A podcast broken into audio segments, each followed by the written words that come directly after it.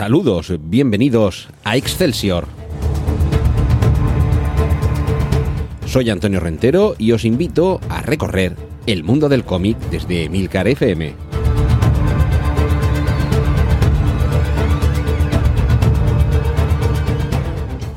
Saludos, bienvenidos a un nuevo episodio de este podcast de Milcar FM donde hablamos de cómics, de editoriales, de personajes, de colecciones o de autores, como es el caso de hoy. Hoy hablamos de John Romita Jr. Hemos dedicado también un episodio a su padre, a John Romita Sr., que por desgracia falleció este mes de junio de 2023.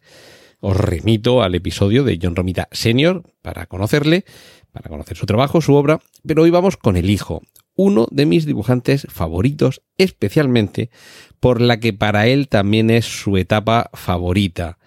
el Daredevil Born Again, para muchos la mejor etapa del personaje. Una etapa en la que colaboró con Frank Miller, que era realmente el alma mater de esa, de esa etapa, pero que, por supuesto, ahí estaba también John Romita Jr., que además, cuando Frank Miller abandona el personaje a mediados, a principios de los años 90, es él quien continúa haciéndose cargo del personaje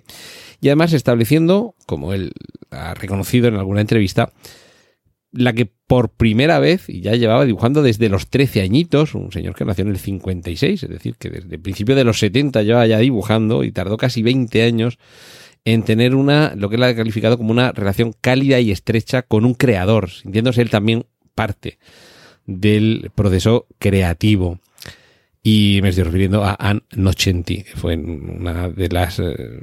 responsables también de una de las mejores etapas de Daredevil. Insisto, es que es mi personaje favorito, pero es que también es el personaje favorito de su padre, de John Romita Sr. y del mismo John Romita Jr., de quien hoy estamos hablando. Alguien que sobre todo se caracteriza, y al hablar de él, para introducir un poquillo el personaje en el episodio dedicado a su padre, hay quien ha dicho con mala fama, o sea, perdón, con mala leche, no sé si para menoscabar su fama, que en algunos momentos, en algunas etapas, en algunos cómics, John Romita Jr. es un poco el Frank Miller de marca blanca. A ver, sí que es verdad que se parecen un poquito, pero John Romita Jr. tiene su propio estilo, quizá menos eh, desbocado que Frank Miller, por ponerle algún tipo de apelativo, pero eh, no deja de ser una evolución. En los personajes del cómic vamos viendo cómo se evoluciona en, en, el estilo que acometen los dibujantes conforme pasan las décadas, los años 50, 60, hay un diseño más o menos matriz y generalizado que casi todos comparten. Finales de los 60, 70 van evolucionando y ya a partir de los 80 y sobre todo en los años 90 comienza a haber tal libertad que ya sí que hay una forma muy reconocible de, de ver cómo cada dibujante hace suyo el personaje. Esto hace que además en muchas ocasiones, y ahora es cuando eh, explico esta evolución en John Romita Jr., las primeras influencias y las últimas influencias se vayan notando hasta que el autor adquiere su estilo propio, pero también no olvidemos que en muchas ocasiones las propias editoriales y el propio devenir de, la industria hace que se prefieran determinados estilos o que casi sea obligatorio ceñirse a determinados prototipos. De tal forma que entre las primeras influencias que el propio John Romita Jr. reconoce estarían autores clásicos como Jack Kirby, por supuesto su padre, John Romita Sr., y John Buscema. Y sí que es verdad que entre el estilo de John Romita Sr. y el de John Buscema hay algunos, algunas semejanzas. Eh, la estructura del tipo de dibujo de personajes, sobre todo los hombres eh, fornidos, las, eh, las mujeres voluptuosas, podemos, bueno, voluptuosas en el caso de John Romita Senior, quizás sería dar demasiados pasos, pero bueno, mujeres exuberantes, eh, hay una serie de señas de identidad que si uno va viendo los primeros cómics publicados por, por John Romita Jr., vale, si a partir de los años 70, cuando comienza a hacer sus pinitos, y los años 80, algo hay de esas influencias, pero vemos que muy rápidamente va evolucionando hasta adquirir su propio estilo, que sí que es cierto que es algo deudor, por un lado de Frank Miller y por otro de su entintador Klaus Jansson, que también en esa etapa de Daredevil Board Game tiene una gran importancia, y también en una etapa en The Amazing Spider-Man. No es muy habitual que padre e hijo a lo largo de los años tengan una colaboración larga de muchos años en el mismo personaje. En el caso de John Romita Jr.,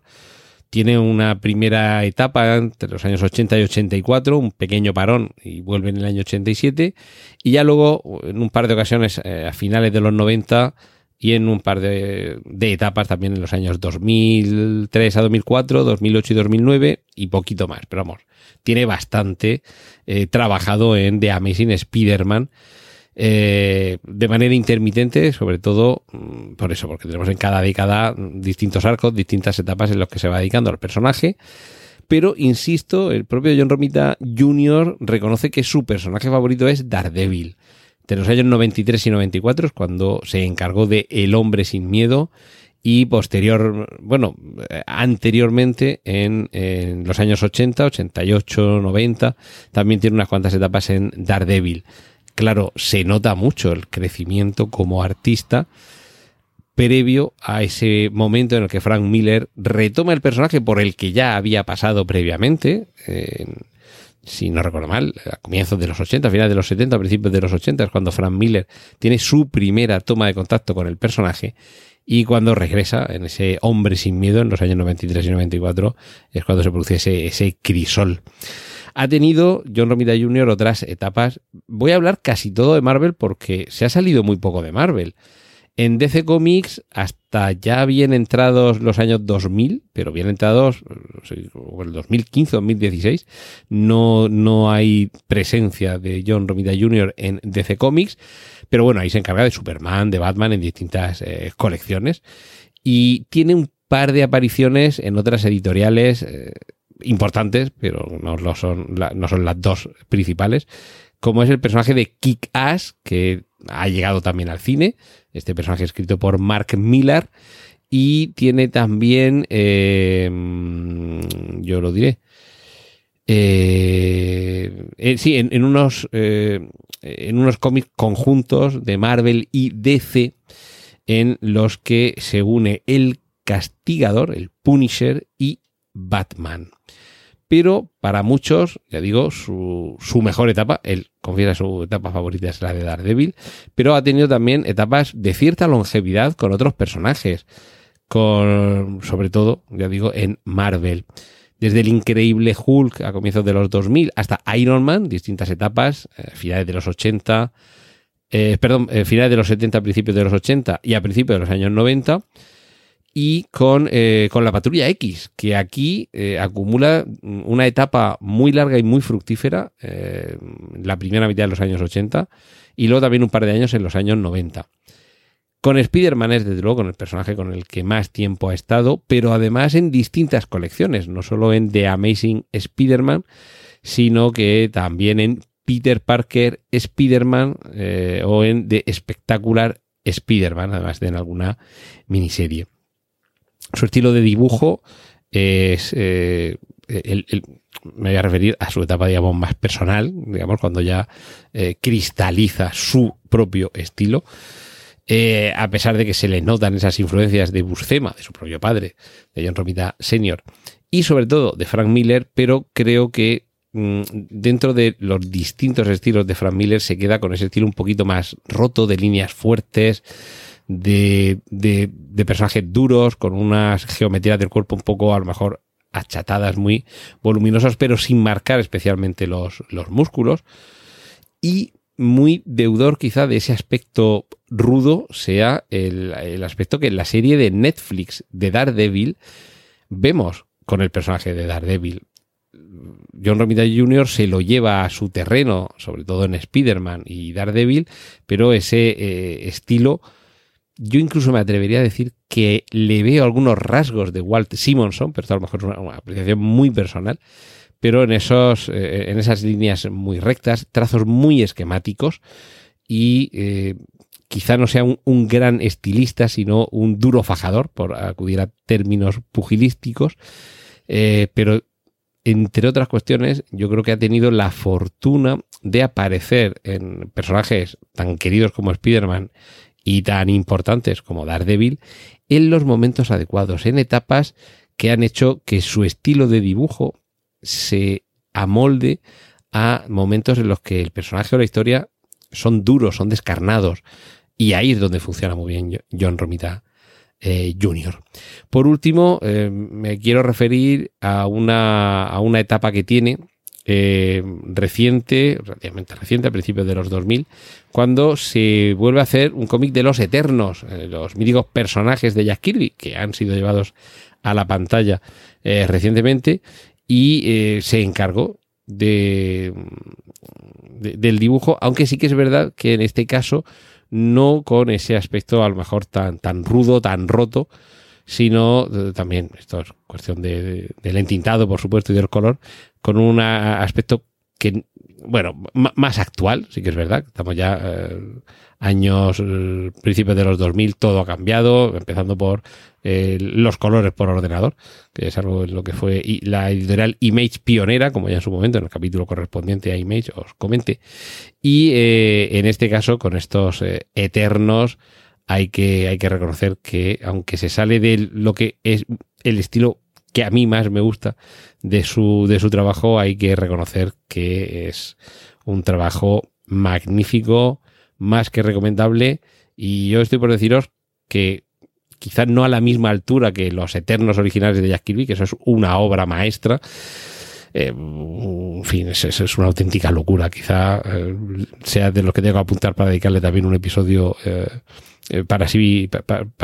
solito. Pero es que también en ese caso, en esta, en esta serie, es que el guion estaba a cargo de Neil Gaiman. O sea, imaginaos personajes de Jack Kirby John Romita Jr. dibujando y Neil Gaiman ah, creando la historia. En fin, ha tenido la suerte, este dibujante, de poder encargarse de, un montón de, personajes y colecciones en el universo Marvel. Es el grueso de su producción. Y yo,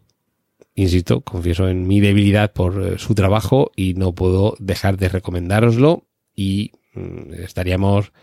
en condiciones de decir que junto a su etapa en Daredevil y Spider-Man, eh, estos eternos que os he comentado, quizá lo más recomendable pueda ser eh, The Punisher Warzone, eh, la etapa de los, de los años 90 con este personaje, y, algunos de los momentos en los que dibujaba en Iron Man o en la Patrulla X, en X-Men, porque es un dibujante con un estilo muy personal y desde luego muy poco habitual. Ya digo, lo más cercano, eh, algunas etapas de Frank Miller y de Claude Jansson. Pues eh, esto es, eh, así en resumen, lo que os quería contar de John Romita Jr. Si habéis llegado primero a este capítulo, os recomiendo que escuchéis el dedicado a su padre, como digo, tristemente desapareció este mes de junio, John Romita Sr. Y os cito para un próximo episodio aquí en Emilcar FM, hablando de cómics en Excelsior.